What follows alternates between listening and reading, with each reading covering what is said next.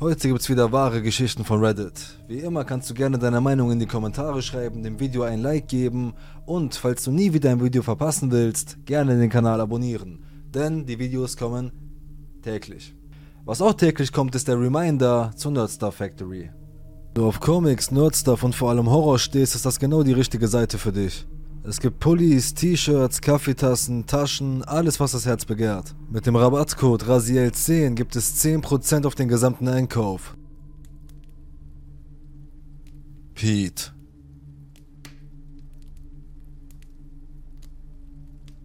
Ich bin ein Mann aus dem Vereinigten Königreich und lebe in einer Stadt in Wales, wenn auch nicht in den kleinen Dörfern, die sich die meisten Leute vorstellen. Meine Stadt ist ein beliebtes Urlaubsziel an der Küste von Wales. Das ist zwar nicht übermäßig relevant für die Geschichte, aber ich dachte einfach, ich würde jedem etwas Kontext geben. Es begann, als ich ungefähr 15 Jahre alt war, also vor etwa 8 Jahren. Ich traf mich mit einem Mädchen, das zwei Städte weiter wohnte. Normalerweise fuhr ich mit dem Zug zu ihr und zurück, aber eines Abends war ihre Familie nicht zu Hause und ihr Bruder, der etwa 20 Jahre alt und ziemlich cool war, passte auf uns auf. Der Plan war, die Nacht hier zu verbringen. Wir waren lange auf und spielten Wii, aber ihre Eltern kamen unerwartet nach Hause. Ich habe mich nie mit ihrer Mutter verstanden und die ganze Sache wurde ziemlich hitzig und ich wurde aus dem Haus geworfen und mir wurde gesagt, dass ich nicht übernachten kann. Es war ungefähr zwei Uhr morgens und ich wollte meine eigenen Eltern nicht anrufen, weil ich befürchtete, sie zu wecken, also machte ich mich auf den langen Weg nach Hause. Es waren ungefähr eineinviertel Stunden Fußmarsch, also rechnete ich damit um etwa halb vier zu Hause zu sein. Ich ging also das seltsame Betonstück oberhalb des Strandes entlang, ich weiß nicht genau wie es heißt, und hielt nach etwa einer halben Stunde an, weil es dort eine öffentliche Toilette gibt, die zwar etwas heruntergekommen ist, aber auch 24 Stunden geöffnet hat, und ich war verzweifelt. Ich hatte erwartet, dass die Toilette leer sein würde oder ein Obdachloser darin schlafen würde, aber ich lag falsch. Da war ein Mann, der das Pissoir benutzte. Der Mann sah aus wie Mitte bis Ende 50 vielleicht. Er war ein wenig übergewichtig, aber nicht extrem. Er hatte graues, unordentliches Haar, aber ansonsten sah er ziemlich normal aus. Er sah definitiv nicht obdachlos aus. Ich erinnere mich, dass er einen kurzen Witz über irgendetwas machte, aber ich weiß nicht mehr was. Ich lächelte höflich, erledigte mein Geschäft und ging. Nach etwa weiteren 15 Minuten Fußmarsch war das Wetter ziemlich schlecht geworden. Es begann stark zu regnen und der Wind nahm zu. Ich glaube mich zu erinnern, dass es etwa November war, also war es ziemlich kalt. Wie auch immer, ich war also zu Fuß unterwegs und ein Auto fuhr vorbei, hupte und hielt direkt vor mir an. Ich hatte angenommen, dass es jemand war, den ich kannte. Als ich zum Auto kam, saß der Typ von der Toilette drin. Er fragte mich, wo ich hin wollte, und ich sagte es ihm. Er sagte, das sei ein langer Weg und man könne nicht erwarten, dass ich den ganzen Weg bei diesem Wetter laufe und bot mir an, mich mitzunehmen. Im Nachhinein hätte ich wahrscheinlich ablehnen sollen, aber das Wetter war schlecht und zu dem Zeitpunkt hatte er keine seltsamen Vibes. Die Fahrt dauerte etwa 15 Minuten, vielleicht auch 20. Je länger ich mit ihm im Auto saß, desto mehr hatte ich das Gefühl, dass bei diesem Typen etwas nicht stimmte. Er erzählte mir, dass sein bester Freund ein 14-jähriger Junge sei, der oft bei ihm übernachte und sie zusammen trinken würden und wenn ich jemals mitmachen wolle, sei ich willkommen. Er stellte mir auch ein paar wirklich aufdringliche Fragen.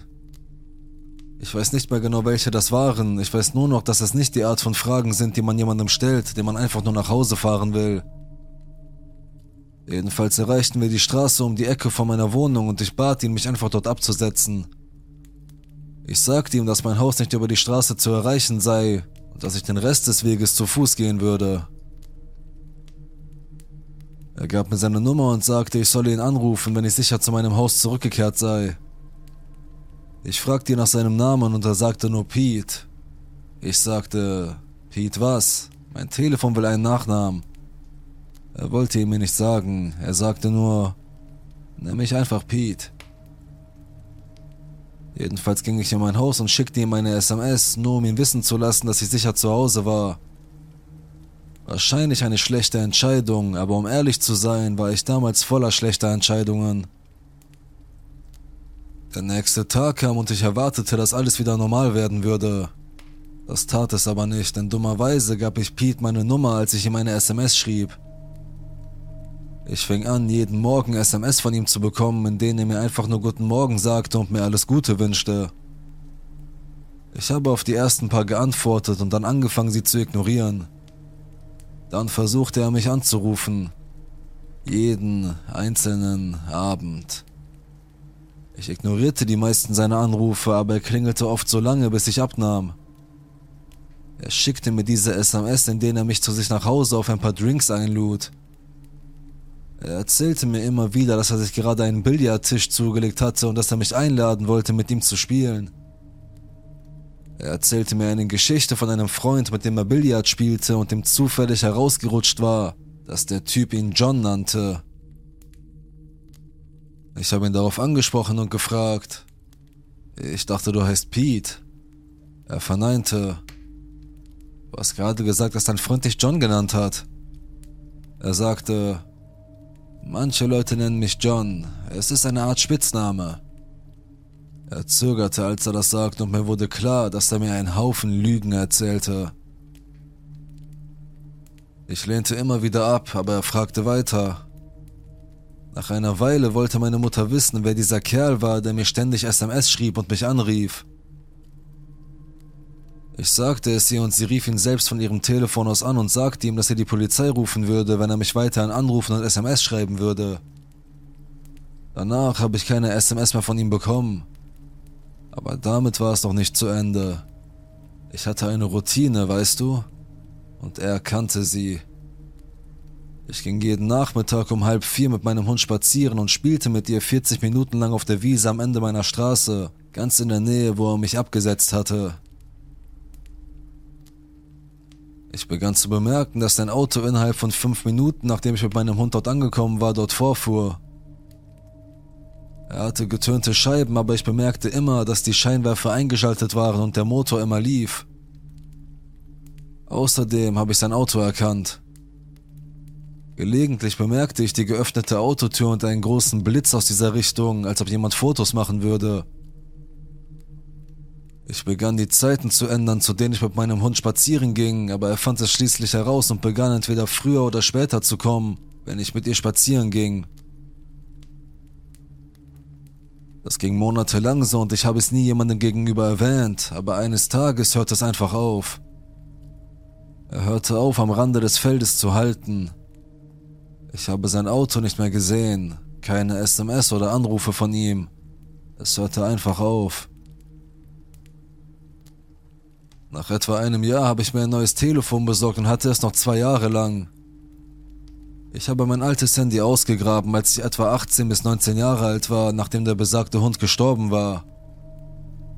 Ich hatte einige alte Bilder und Videos von ihr auf dem Telefon und wollte sie auf meinen PC übertragen, damit ich sie immer zur Hand hatte. Ich schaltete mein Telefon ein, das schon seit mehreren Jahren ausgeschaltet war und in dem sich noch die alte SIM-Karte befand. In diesem Moment erhielt ich die letzte Nachricht von Pete. Es war eine merkwürdige Nachricht, die etwa 14 Monate alt war. Sie lautete in etwa so. Hi, ich weiß, wir haben schon lange nicht mehr miteinander gesprochen, aber ich dachte, du solltest wissen, dass bei mir über Neue eine Krankheit diagnostiziert wurde und bei mir gesagt hat, dass ich nicht mal lange zu leben habe. In der kurzen Zeit, die wir uns kannten, warst du ein guter Freund. Ich würde mich wirklich freuen, wenn du vorbeikommen könntest, damit ich ein letztes Mal mit dir reden kann. Ich habe ein paar Bier da und wenn es zu spät wird, kannst du auch über Nacht bleiben. Ruf mich einfach an, wenn du vorbeikommen willst, damit ich alles vorbereiten kann.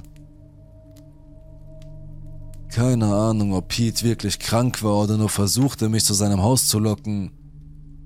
Ich war nie bei der Adresse, die er mir geschickt hat und habe ihm nie geantwortet oder seitdem von ihm gehört.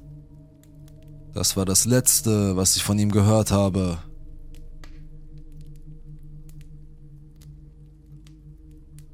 Der Kirchenstalker.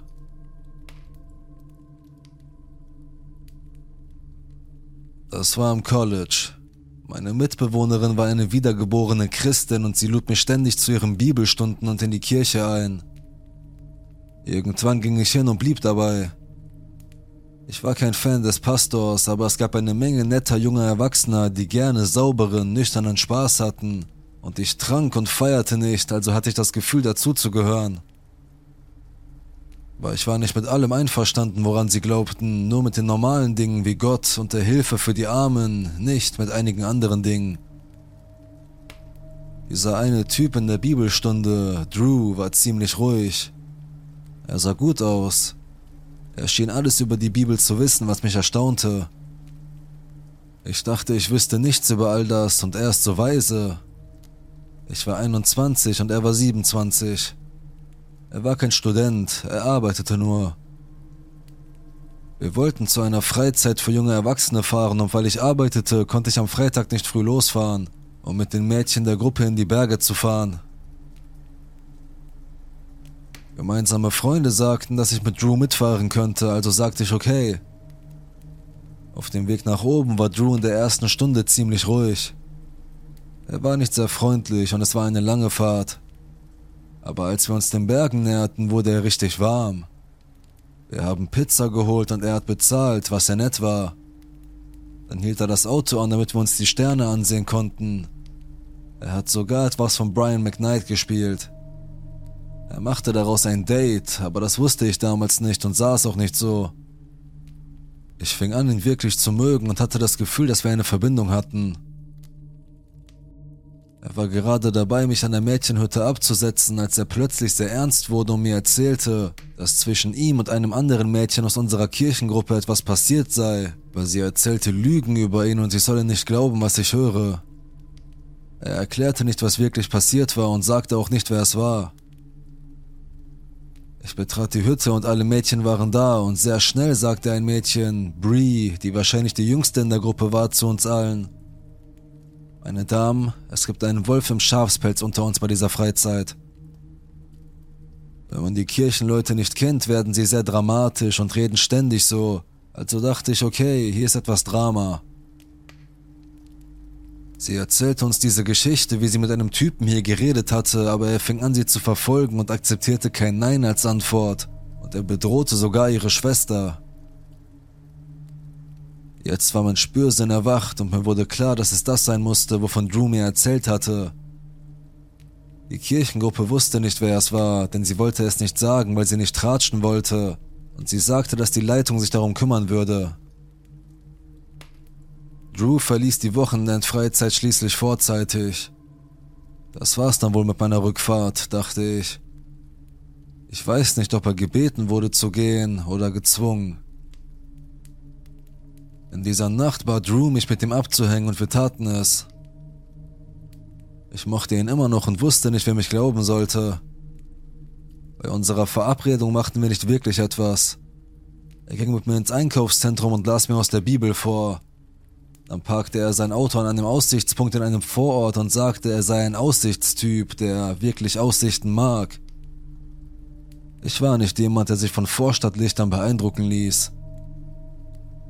Ich gab ihm noch eine Chance. Ich lud ihn ein, mit mir ein Theaterstück zu sehen. Als er kam, lernte er sofort all meiner Freunde kennen, Brian. Brian stellte uns seinen Freund vor, Nick. Ich war am Theater, hatte viele schwule Freunde. Den Rest des Abends hielt Drew mir Vorträge darüber, dass Schwule in die Hölle kommen und ich sie wohl nicht wirklich liebe, wenn ich nicht aufhöre, ihnen das zu sagen. Schließlich weinte ich, weil wir uns stundenlang in seinem Auto auf dem Parkplatz von Panera stritten. Ich sagte, dass ich nach Hause gehen wollte. Dies war im Grunde das schlimmste Date aller Zeiten. Ich war nicht einverstanden mit dem, was er sagte. Er sagte mir auch, ich solle meinen Traum, Schauspielerin zu werden, aufgeben, denn was ist, wenn der Herr nicht will, dass ich das tue? Theater ist etwas, das ich mein ganzes Leben lang gemacht habe, ganz zu schweigen von meinem Hauptfach. Und seine Gründe, warum ich es aufgeben sollte, hatten nichts mit dem Theater zu tun, sondern mit Gott. Dieser Typ war verrückt. Als ich nach Hause kam, bat ich ihm an, uns einen Kakao zu machen, um die Sache als Freunde zu beenden oder zumindest auf eine bessere Art und Weise. Ich wusste, dass ich ihn in der Kirche sehen würde und wir hatten gemeinsame Freunde und waren in der gleichen Bibelstunde. Die Dinge wurden seltsam. Er hat versucht, etwas mit mir anzufangen, hat mir dann aber auch vorgeworfen, ich hätte ihn in Versuchung geführt. Am Ende habe ich wieder geweint. Ich wollte nur, dass er nach Hause geht, aber ich war emotional so erschöpft, dass ich nicht wusste, was ich davon halten sollte. In dieser Woche rief er mich an und schrieb mir, aber ich reagierte nicht. Dann war es ein Sonntagabend, ich sprach mit meinem Freund Tim, der nicht mehr in diese Kirche ging. Ich erzählte ihm, dass ich ein Date mit Drew hatte. Bevor ich ihm sagen konnte, wie es gelaufen war, sagte Tim, was? Der Typ ist verrückt. Tim erzählte mir, dass er Bree und ihrer Familie nahe stand und Drew ein Stalker war und Brees Schwester bedroht hatte. Ich wusste nicht, was ich glauben sollte, denn es klang so, als ob Tim das nur aufgrund von Brees Geschichte glaubte. Ich legte auf und rief meine Mutter an, um mir zu erzählen, was passiert war, was Tim mir über Drew erzählt hatte und dass es ein komisches Timing war, wenn man bedenkt, was mit mir passiert war. Während ich mit meiner Mutter telefonierte, klopfte es an der Tür. Es war 22 Uhr an einem Sonntagabend. Ich schaute hinaus, aber es war niemand da. Ich ging zu meiner Mitbewohnerin und fragte sie, ob sie sich einfach zu mir ins Wohnzimmer setzen konnte, weil ich Angst hatte und dachte, dass jemand da sei. Es klopfte erneut an der Tür. Ich öffnete sie und es war Drew und er sah ganz aufgeregt aus. Ich fragte ihn, was er hier mache und er sagte, dass er nur mit mir reden musste und ich nicht an mein Telefon ginge. Das Gespräch zog sich in die Länge und meine Mitbewohnerin saß immer noch da, also sagte ich ihr, dass sie zurück in ihr Zimmer gehen konnte, dass es in Ordnung war. Ich ließ ihn herein, denn ich bin darauf konditioniert, übermäßig nett zu sein. Das war ein großer Fehler.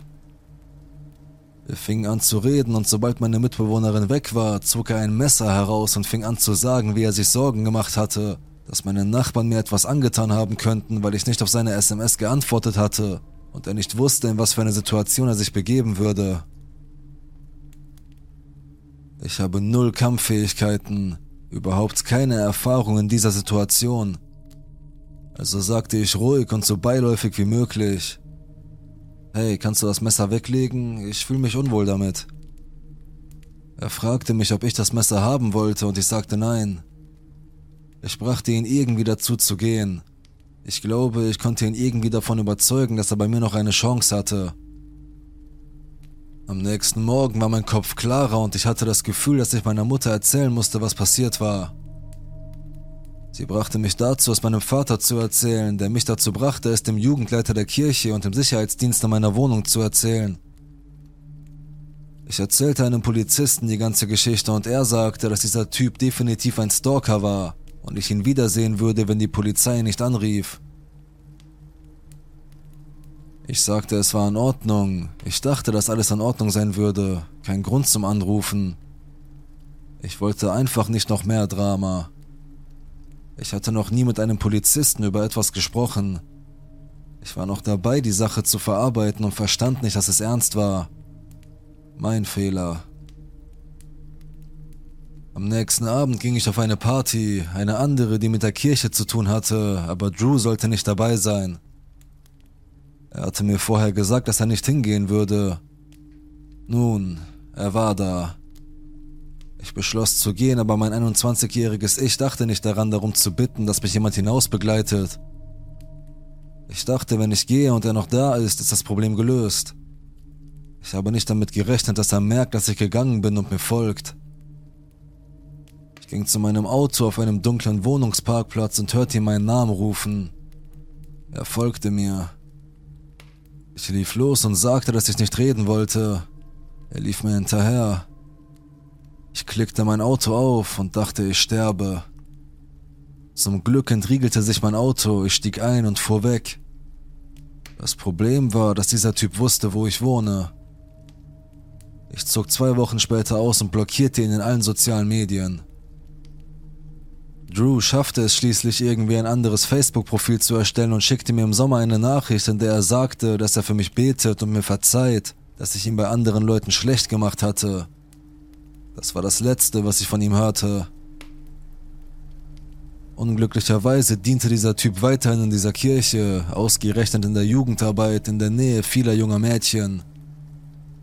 Niemand in der Kirchenleitung hörte auf mich oder Bree, die sich beide darüber beschwerten, dass dieser Mann uns nachstellte. Ich habe mich nie an Bree gewandt, um mir mitzuteilen, was mir passiert ist, und ich habe ihre Geschichte nie im Detail gehört. Aber ich hatte dem Jugendpfarrer von dem Messer erzählt und davon, dass er versucht hatte, mit mir ins Bett zu gehen und dass ich Angst hatte. Zum Glück gehe ich nicht mehr in diese Kirche. Mein Freund Ben. Ich hatte einen sehr unheimlichen Freund, nennen wir ihn Ben.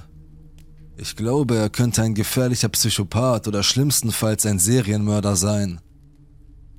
Ben und ich haben uns 2014 auf Facebook kennengelernt und im Sommer 2015 kam er zu mir nach Rumänien. Er wirkte ein wenig seltsam, aber ansonsten war er in Ordnung. Eine seltsame Sache an ihm ist, dass er, während er eine Woche bei mir zu Hause war, aus irgendeinem Grund nicht gebadet hat und deshalb stank. So zeigte ich ihm Siebenbürgen und wir beide mieteten vor seiner Abreise eine Wohnung in Bukarest. Wir hingen in Bukarest herum und er reiste ab. Unsere Freundschaft ging online weiter und 2016 zog ich zurück nach Kanada. Im Mai desselben Jahres flog ich nach Vancouver, um mich mit ihm zu treffen. Es ist wichtig zu wissen, dass dieser Mann ein großer Waffennah ist. Er sammelt eine Menge Schusswaffen und behauptet, kurz in der kanadischen Armee gewesen zu sein. Er behauptet auch, er habe als Söldner gearbeitet und sei während der russischen Invasion 2008 in Georgien gewesen. Er behauptet dort zwei Menschen erschossen zu haben und leidet außerdem an PTBS. Als ich dort ankam, war seine Wohnung schmutzig. Überall Müll, zwei Katzen, die die Wohnung nach Katzenpisse stinken ließen. Der Typ ließ das Licht rund um die Uhr an und an seiner Wand hing eine Uhr, die jede Stunde eine laute Melodie spielte. Sein Verhalten mir gegenüber war etwas respektlos, aber ich nahm es einfach als einen Kumpel hin, der mit mir herumalberte. Er sagte leicht unheimliche Dinge, aber auch das habe ich als Scherz abgetan. Ich ging und unsere Freundschaft ging online weiter. Während dieser Zeit wurden seine Gespräche mit mir dunkler und feindseliger auf eine passiv-aggressive Art und Weise. Ben ist außerdem ein Hardcore-Alkoholiker, der trinkt, bis er ohnmächtig wird. Im betrunkenen Zustand tut er alle möglichen asozialen und geradezu abscheulichen Dinge. Ebenfalls in dieser Zeit sagte er, dass zwei Männer für kurze Zeit bei ihm wohnten. Wenn ich ihn darauf ansprach, was mit den beiden Männern passiert war, die bei ihm lebten, wechselte er schnell das Thema. Nach den Ereignissen im Jahr 2018, als ich Ben das letzte Mal getroffen habe, habe ich den starken Verdacht, dass ihnen etwas Schlimmes zugestoßen sein könnte. Spulen wir also ins Jahr 2018 vor und meine Eltern und ich fuhren von Calgary nach Vancouver. Der perfekte Zeitpunkt, um sich für ein oder zwei Tage mit Ben zu treffen. Großer Fehler. Ben reiste von Kelowna nach Vancouver und wir trafen uns in einer Bar in der Nähe seines Hauses. Wir hatten ein paar Drinks und er ging für die Nacht nach Hause. Am nächsten Tag trafen wir uns wieder und sein Verhalten mir gegenüber war auf eine passiv-aggressive Weise respektlos und extrem unheimlich. Wir gingen zu seinem Arbeitsplatz und er war sehr subtil respektlos zu mir und seinen Kollegen. Er drängte mich in die Ecke und versuchte, mich vor allen Anwesenden dumm aussehen zu lassen. Er war ein Vorgesetzter, also waren die meisten Leute unter ihm zu selbstgefällig oder hatten Angst, etwas zu sagen. Dieser Mann war offensichtlich ein Psychopath. Hier kommt es zu einem Punkt, an dem ich glaube, dass mein Leben in Gefahr war. Wir gingen zurück in seine Wohnung, er trank Bier und ich drehte einen Joint. Es lief ein Film und Ben wurde immer beschwipster. Er hatte sich an unserer Unterhaltung ein Sprachmuster angewöhnt, bei dem ich das Gefühl hatte, dass er mich verhörte und mit mir spielte. Er spielte ein Videospiel auf seinem Computer, ich sah mir einen Film an. Inzwischen fühlte ich mich sehr unwohl, mein Bauchgefühl sagte mir, dass ich gehen solle. Im Allgemeinen hört man immer auf sein Bauchgefühl. Das, was in einem steckt und mit Kampf oder Flucht zu tun hat, sollte man beherzigen. Im Laufe des Tages, als Ben immer betrunkener wurde, fing er an, sehr seltsame Dinge zu sagen. Er murmelte etwas von Ich kümmere mich um niemanden außer um mich selbst. Ich gebe einen Scheiß auf die Leute. Neben dem Tisch lag eine geladene Schrotflinte. Er schaute auf sein Computerbildschirm und murmelte, er sei ein Verrückter mit einer Waffe. Ein paar Minuten später drehte er sich zu mir um und sagte, Hey, was hältst du davon, wenn ich dir etwas MDMA in deinen Drink mische? Gefolgt von, ich mach nur Spaß. Das Katz-und-Maus-Spiel ging weiter.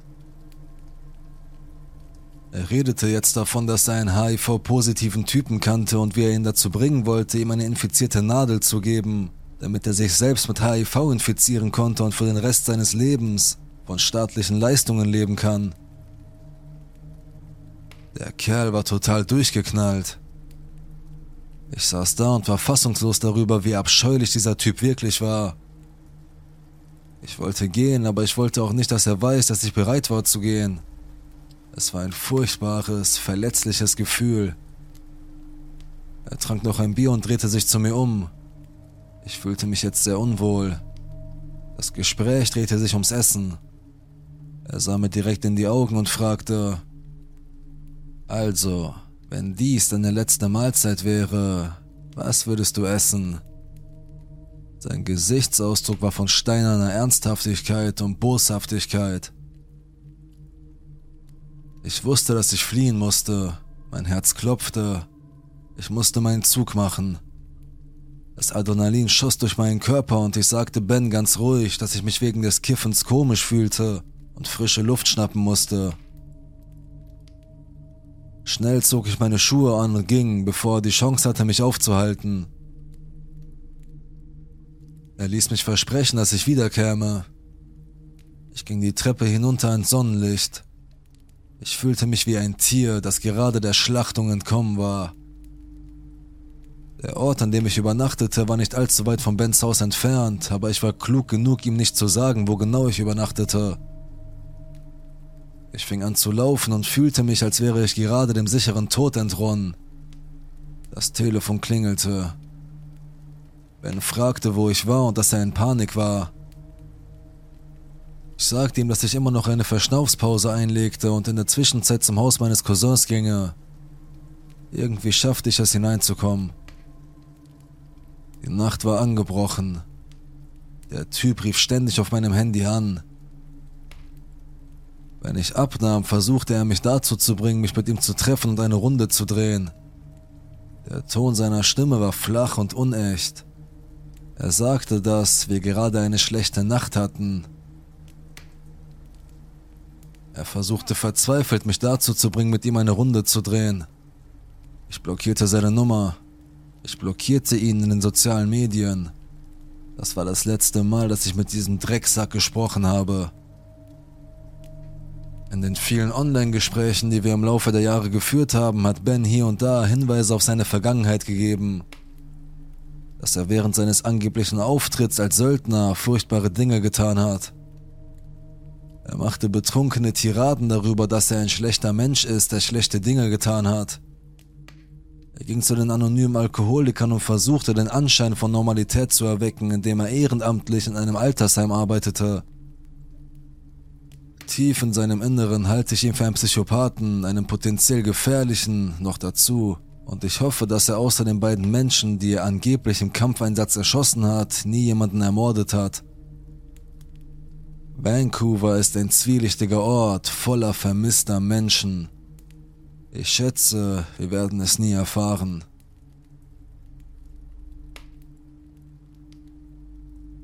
Das offene Fenster.